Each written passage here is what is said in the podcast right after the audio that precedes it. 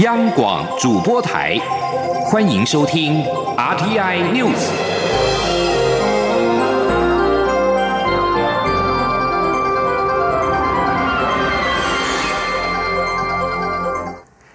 各位好，我是李自立，欢迎收听这一节央广主播台提供给您的 RTI News。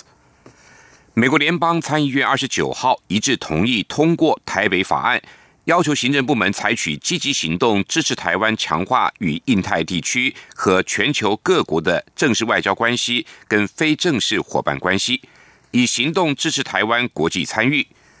众院院会通过之后，将透过参众两院协商最后的共同版本，在经参众两院各自通过后，即可送白宫，由美国总统川普签署之后生效成为法律。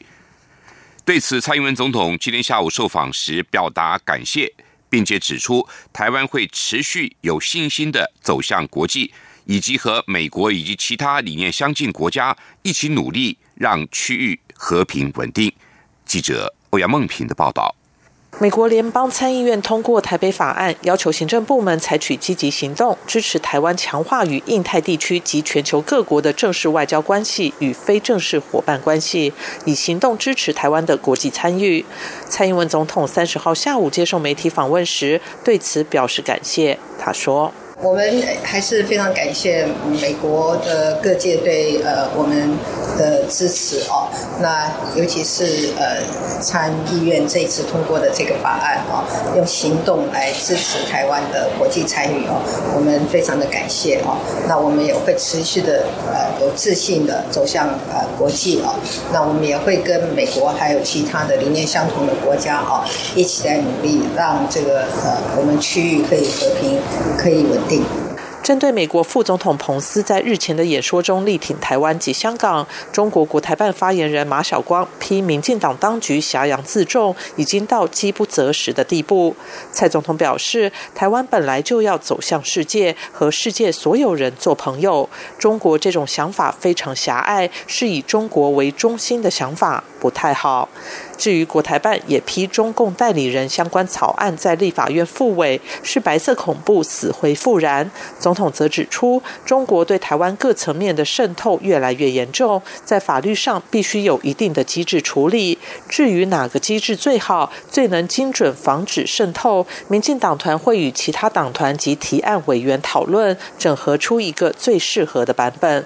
另外，国防安全研究院三十号举行两岸关系论坛，分析中国国家主席习近平的对台政策。有与会学者分析，对于台湾问题，中共内部评估早打比晚打有利，并设立统一时间表为二零四九年中共建政百年。总统对此表示，在近来中国文攻武赫、步步进逼的情况下。台湾一刻都不能懈怠，要把自己的安全防卫做到最好。因此，他执政后便持续强化国防，国防及国家安全是政府无时无刻都要努力的事。中央广播电台记者欧阳梦平在台北采访报道。美国参议院通过台北法案，我外交部今天对美国国会展现一贯对台湾的跨党派支持，表达高度的欢迎跟诚挚的谢意。并将密切的关注台北法案未来在美国国会审议的后续发展。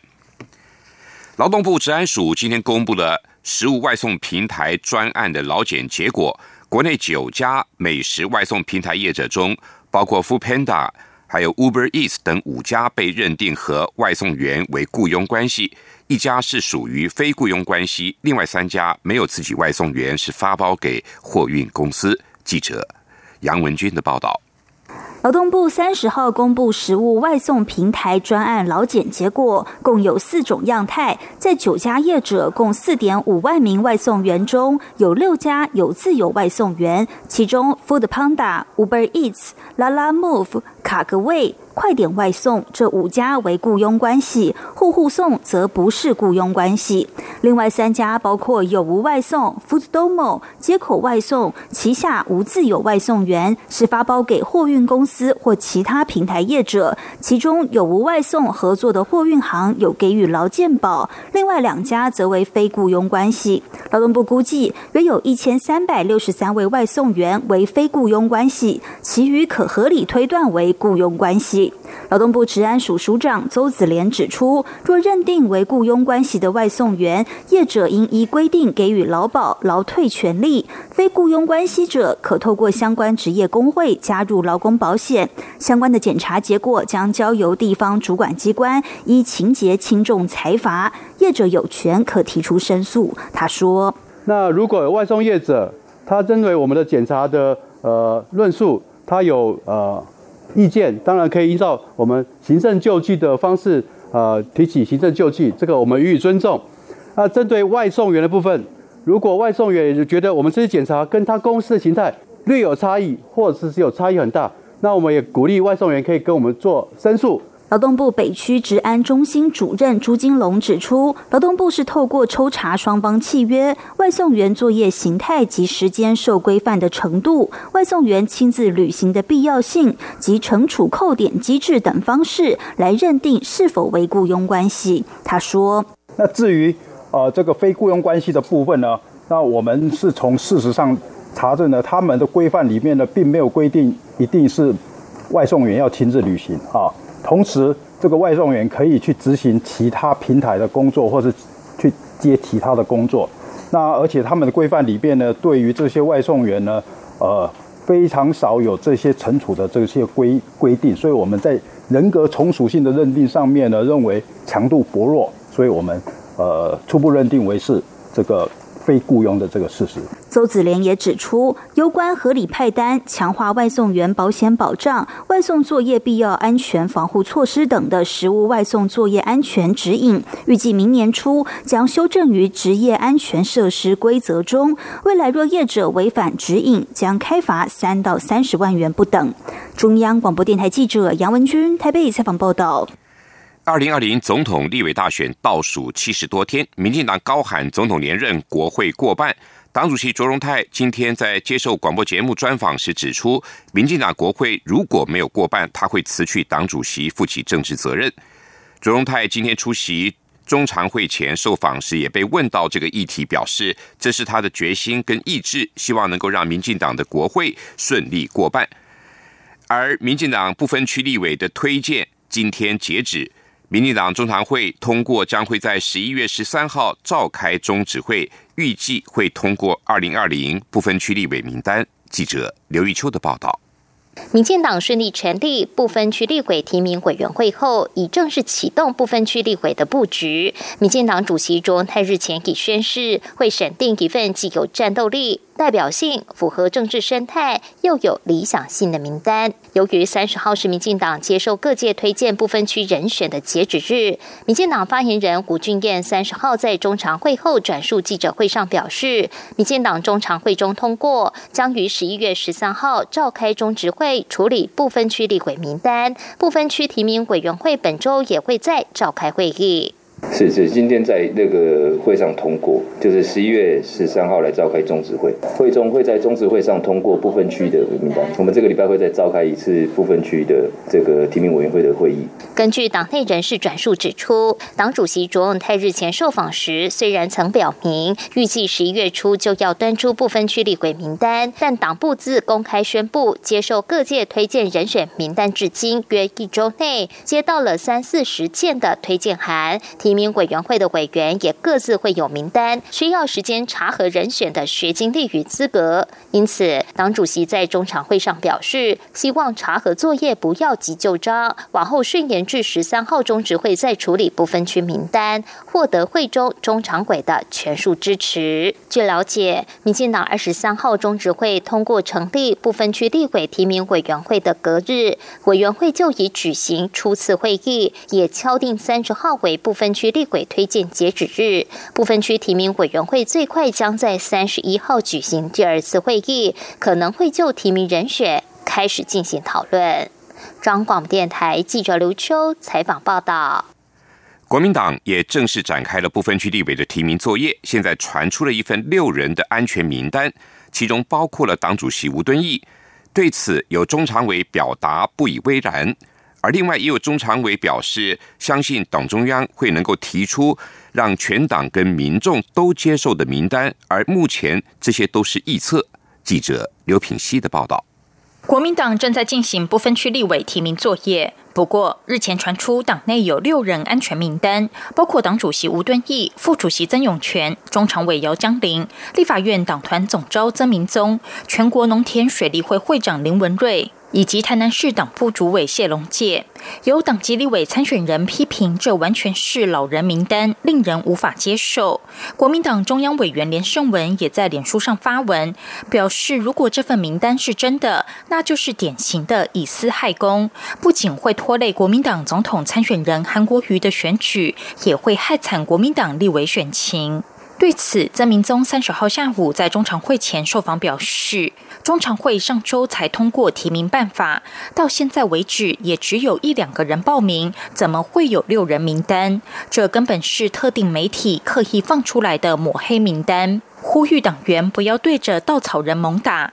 姚江林受访时也说，党中央并未征询过他，他也从来没有争取过，不知道怎么会传出这份名单。对于吴敦义列入不分区是否合适，国民党中常委徐宏庭受访时说：“这是吴敦义个人的政治选择，但过去没有党主席列入不分区的先例，也不适合开这样的先例。”他说。以我个人而言，我并不认为党主席应该要列在不分区里面，因为一个政党的党主席，他的高度会比较高。如果你把它设定在所谓的立法委员的这样的一个层次，我想过去没有这样的一个先例，也不太适合开这样的先例。不过我想。还是一样哦，我有我的政治态度，党主席有党主席的政治选择，那就看党主席怎么做安排。外传有中央委员串联将对部分区名单投下不同意票，对此徐宏庭认为，两百一十位中央委员都是独立行使主权，相信每位中央委员会做出最好的判断。中常委李德维则说，正式名单尚未出炉，目前都只是外界的臆测，大家不必反应太过激烈。部分区名单除了要重视年轻族群，也必须能团结全党，让党内与所有民众都能接受。央广记者刘品熙在台北的采访报道：美国联邦众议院二十九号通过了一项决议案，正式承认亚美尼亚大屠杀构成了种族灭绝。面对华府跟土耳其高涨的紧张情势，这项举动势必引起土耳其的愤怒。这是美国国会首度通过类似的议案。数十年来一直都有类似的议案，但是都没有办法获得国会通过。众议院议长佩洛西表示，他感到非常荣幸，可以跟同僚们庄严的悼念二十世纪其中一个大暴幸——鄂图曼帝国有计划的屠杀超过一百五十万亚美尼亚人，而不分男女老幼。不过，佩洛西表示，这个令人震惊的罪行是事实，却时常遭到否认。土耳其仍然强烈的否认种族灭绝的指控。土耳其外交部发表声明，这个毫无意义的政治举措，唯一满足的对象是亚美尼亚游说人士以及反土耳其的团体。根据喀麦隆官方媒体二十九号报道，喀麦隆西部连日的豪雨引发土石流，一夜之间造成了至少四十二人罹难，其中包括二十六名孩童。喀麦隆国家广播电视公司报道，搜救团队在西部高地城镇巴富萨姆一整天持续的搜索房屋受损的残骸，找出一具具有罹难者的遗体，包括了二十六名的儿童。报道指出，三十号早上恢复搜索行动，找寻巨信仍然埋在瓦砾堆下的遗体。一名资深的当地官员告诉发新社，会持续搜索，恐怕还会有更多人罹难。喀麦隆总统毕雅发表谈话，并向罹难者家属致上慰问。中非的雨季结束，却持续降下大雨，引发严重的洪患。跟喀麦隆接壤的中非共和国也有近三万人流离失所。美国研究机构气候中心的最新研究显示，如果不改善温室气体的排放，包括印度在内的六个亚洲国家，二零五零年将有。二点三七亿人每年会面临沿海洪水的威胁。这项研究已经刊登在最新一期的国际顶尖期刊《自然通讯》，而研究采用的气候中心设计的数位海面平面模型是来进行预估。主导这项研究气候中心的资深科学家库伯表示，这项研究跟评估显示气候变迁在这一代人中将会重塑城市、城市经济、海岸线跟整个全球区域的潜力。这里是中央广播电台台湾之音。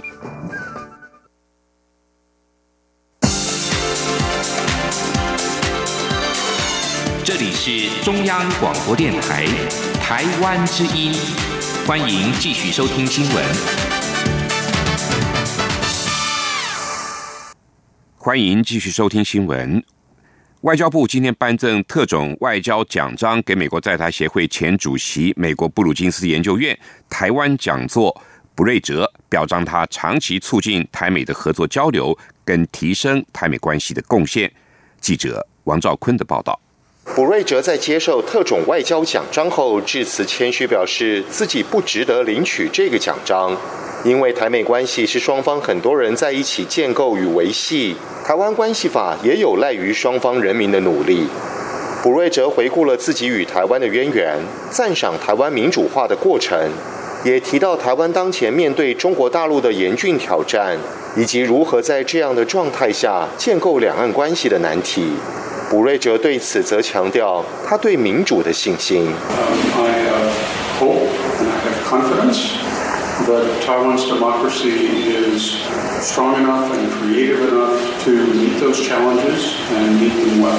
美国参议院通过台北法案受到台湾关注。卜瑞哲表示，此事传达了美国国会对台湾国际地位的强烈支持。只是国际情势并非全受美国或台湾掌控，目前能够做的就是台美一起努力维持台湾的国际地位。而台北法案虽然受到美国国会支持，但最终仍要看行政部门的态度。卜瑞哲认为，看得出来美国行政部门比以前更为积极，因为他们已了解到台湾的国际地位与台美关系的重要性。中央广播电台记者王兆坤台北采访报道。针对港女命案嫌犯陈同佳来台投案的后续发展，陆委会主委陈明通今天在立法院表示，陈同佳案的核心关键在于港府的责任感以及陈同佳的真实意愿。我方已经做好了准备，只剩下港方付诸行动，付诸行动才能够展现港府的责任感及陈同佳的真实意愿。法务部今天也表示，为了落实保障人权平等法，台湾已经在二零一一年修法。凡是在中华民国境内的犯罪被害人，无论国籍，都可以申请补偿金。法务部指出，即使陈同佳未到台湾投案，被害者家属仍然可以依法提出申请。记者欧阳梦平的报道。法务部指出，我国的犯罪被害人保护法对于被害者是外国人，原本采互惠原则规定，但为落实现代保障人权平等原则以及公民与政治权利国际公约，立法院已经在民国一百年修法通过，让该法的保护对象不因国籍而有所差异，让犯罪被害人的人权保障更周延。至于备受关注的港女命案被害者家属是否适用，法务部保护司被害保护科科长朱念慈指出，依据犯保法的规定，家属在案发两年内都可以提出申请，之后由地检署的赔偿审议委员会进行审议，如果有足够资料或判断，便可核发。即使凶嫌陈同佳尚未来台投案，也不影响申请。他说。就像有些案子可以可以补偿，是连加害人不明都可以啊。所以就这个跟加害人其实只要他就是一个犯罪案件，对，就是已经市场已经认定他就是一个犯罪案件。像以往有些案子根本没有破，甚至是说说那个加害人都还没找到，其实一样可以补偿，因为他就很明显就是他杀了。朱念慈表示，保护官确实有通报此案，基于隐私，不便说明家属是否已经提出申请。但他强调，只要家属提出任何需要，都一定会尽力提供协助。中央广播电台记者欧阳梦平在台北采访报道。财团法人国防安全研究院今年举行二零一九两岸论坛，习近平对台政策内外因素的探讨。论坛从核心议题政治开启讨论。学者认为，现阶段台湾面临中共威胁的挑战越来越大，因此无论哪个政党执政，都应该继续坚定中华民国宪法的立场，运用民主自主、友美和中，还有绵里藏针的策略，应对中美竞逐的长期化格局。另外，也有学者认为，在中国经济下行跟中美贸易战的影响下，台商在中国不一定只面临困境，也可能是机会。但政府必须关注台商在两岸关系中扮演的角色，持续的壮大台商回流跟巩固台商价值，避免台商因为过度依赖中国的市场而成为人质。记者郑林的报道。国防安全研究院量化分析暨决策推演中心助理研究员曾伟峰在谈论台商在中国经济发展所面临的困境时指出，中国近来面临经济下行与美中贸易战，因此中国经济发展在结构上与政策作为都有重大调整，而这些调整不仅对中国经济发展有影响，也对两岸关系、人民，特别是两岸交流的主力台商有紧密关联。曾伟峰提到，台商面临市场竞争激烈、经营成本上升、资金。问题与经营转型困难等困境，但中国也提供外商很多机会，例如推动城镇化与乡村复兴、外商投资法、市场刺激措施与三十一项对台措施等。因此，台商在两岸关系的角色如何变化，更值得政府关注。现在两岸关系降温，那再加上所谓的经济结构，中国整体经济结构转型的状况下，虽然台商对中国的经济发展还是有贡献，可是，可是在这些贡献状况下，你是不是越来越依赖中国政府？的呃，或者是整个中国市场，啊，就是变成变成一个中国可以掌握的人质的角色。我们政府可以做的就是，我们应该去壮大一些回流，就是现在台商回流的旧台商的实力，然后我们去巩固一下新进台商的品牌价值，去强化台商在两岸关系扮演角色，避免他们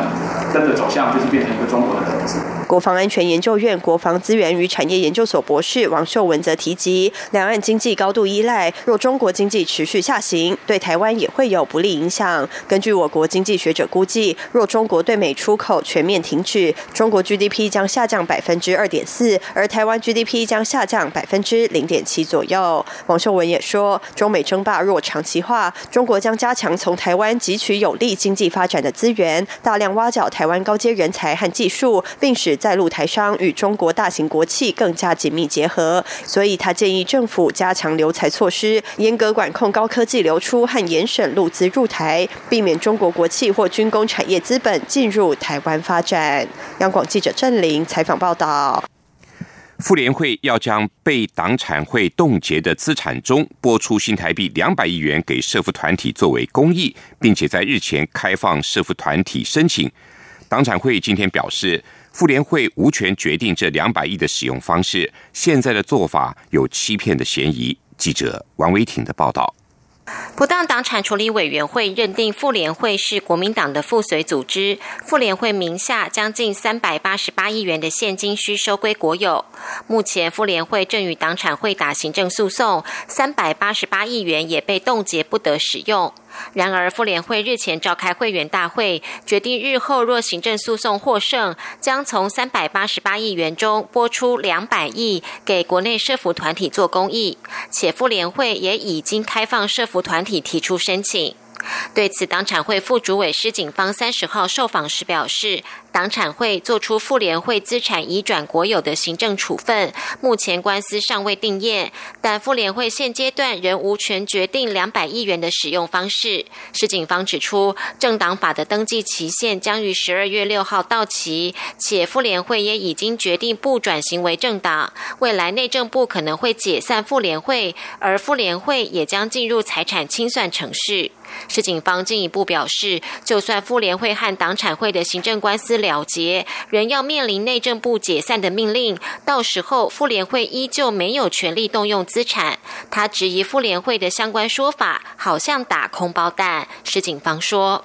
好，如果说这一个官司他赢了，那他认为妇联会还可以拿到这笔钱。可是我我现在我们要谈，纵使好未来未来啊，你今天落到政党法，你妇联会你如果不是走入政党。”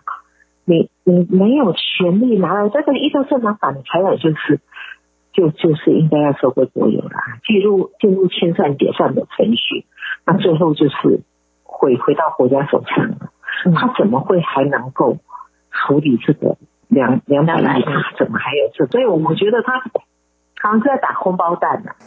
除了与党产会进行行政诉讼，妇联会若面临内政部要求解散时，是否可能会再打司法战？市警方认为，妇联会将无所不用其极保全资产，但最后仍要交由司法决定。而党产会的调查报告已经清楚指出，妇联会的财产属于不当取得。他质疑妇联会在一切尚未定案前，先开放社服团体申请经费，这是慷国家之慨，还是要利用这样的手段要挟政府、司法或是人民？近日，不少民众或社服团体都在通讯软体接到类似的讯息，指妇联会将提拨两百亿元做公益。党产会也在脸书粉丝专业澄清，妇联会无权动用这笔款项。市警方表示，对于妇联会的宣传，目前没有法规可以约束，只能呼吁民众或社服团体注意。中央广播电台记者王威婷采访报道。行政院环保署执行秘书陈世伟今天出席台湾日本关系协会与日本台湾交流协会签署备忘录。环保署期许透过备忘录来深化环境领域的交流，共同对亚太区域的环境做出贡献。这项合作备忘录的重点涵盖了环境教育、环境影响评估、海洋污染防治等等多方面的。环保署表示，台湾可以跟日本交流协议。台日签署这个备忘录之后，还能够把先进的环保技术推展到东南亚国家。继续就来进行今天的前进新南向。前进新南向。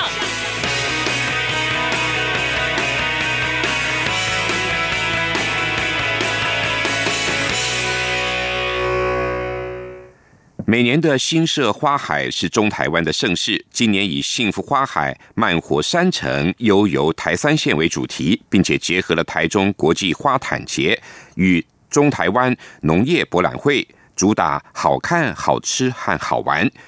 近几年来，新社花海不断的吸引东南亚民众的造访，而主办单位力拼要突破两百五十万东南亚人次。请听记者陈林信宏的报道。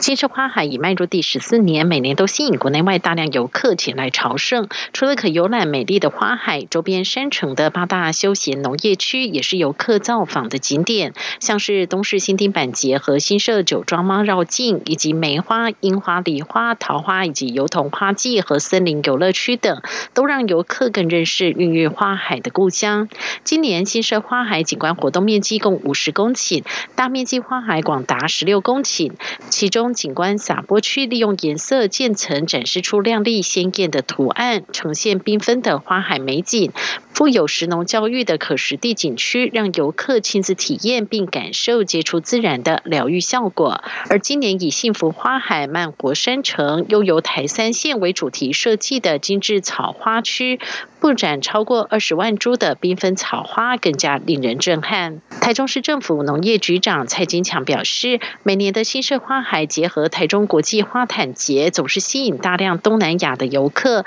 因为东南亚农业没有台湾发达，再加加上西南向政策免签优惠，一年一度的新社花海已经成为旅行社必推的景点之一。他说：“而且这个季节是我们中台湾的水果最丰富的季节，甜柿、柑橘、碰柑哦，还有茂谷柑哦，还有雪梨哦，另外花卉文心兰还有万代兰，这些都是这个季节最漂亮的时候哦，我想非常丰富，尤其休闲农业园区在台中非常的发达哦。”花海以外，可以到休闲农业区去旅游，也可以到民宿去住宿，可以规划一天到三天的旅游行程。一年一度的中台湾秋冬盛事新社花海，农委会三十号正式宣布，将于十一月九号登场，一直到十二月一号结束。今年较去年多延长一周，且涵盖了四个例假日，希望造访人次能够一举突破两百五十万。中央广播电台记者陈林信报道。同时，台湾旅客前往东南亚的旅客也越来越多。国外订房网站平台也锁定了东南亚旅游市场，宣布与在地的轿车业者合作，让旅客可以在国外叫车。目前已经在新加坡开放，年底以前预计会在泰国跟印尼开放。近年来，台湾大力推广西南向国家的旅游来台。台湾前往东南亚的旅客也非常多。根据交通部观光局的统计，今年一到九月，前往东南亚等国家的人数已经达到了两百万以上人次。国外订房网站平台 Booking.com 公布了台湾旅客最爱去的五大东南亚国家，依序是泰国、越南、菲律宾、马来西亚，还有新加坡。以上这一节《阿 T News》由李自力编辑播报，谢谢收听。